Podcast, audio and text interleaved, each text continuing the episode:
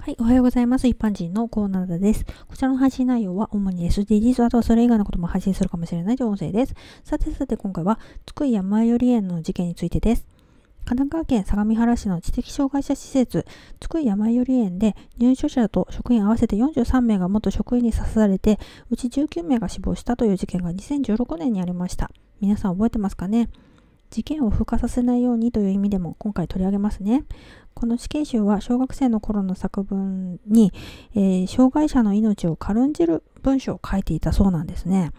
子供の頃すでにそういう考えだったということなんです。その時点で担任とか周りっていうのは何かできたんじゃないかと、まあ、今更ではあるんですが言われていますね。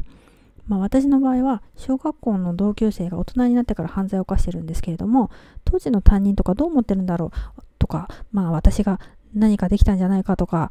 まあ、思ってるんでしょうかね後悔してるんだろうかなんて思っちゃいますね、まあ、確か私の同級生の場合は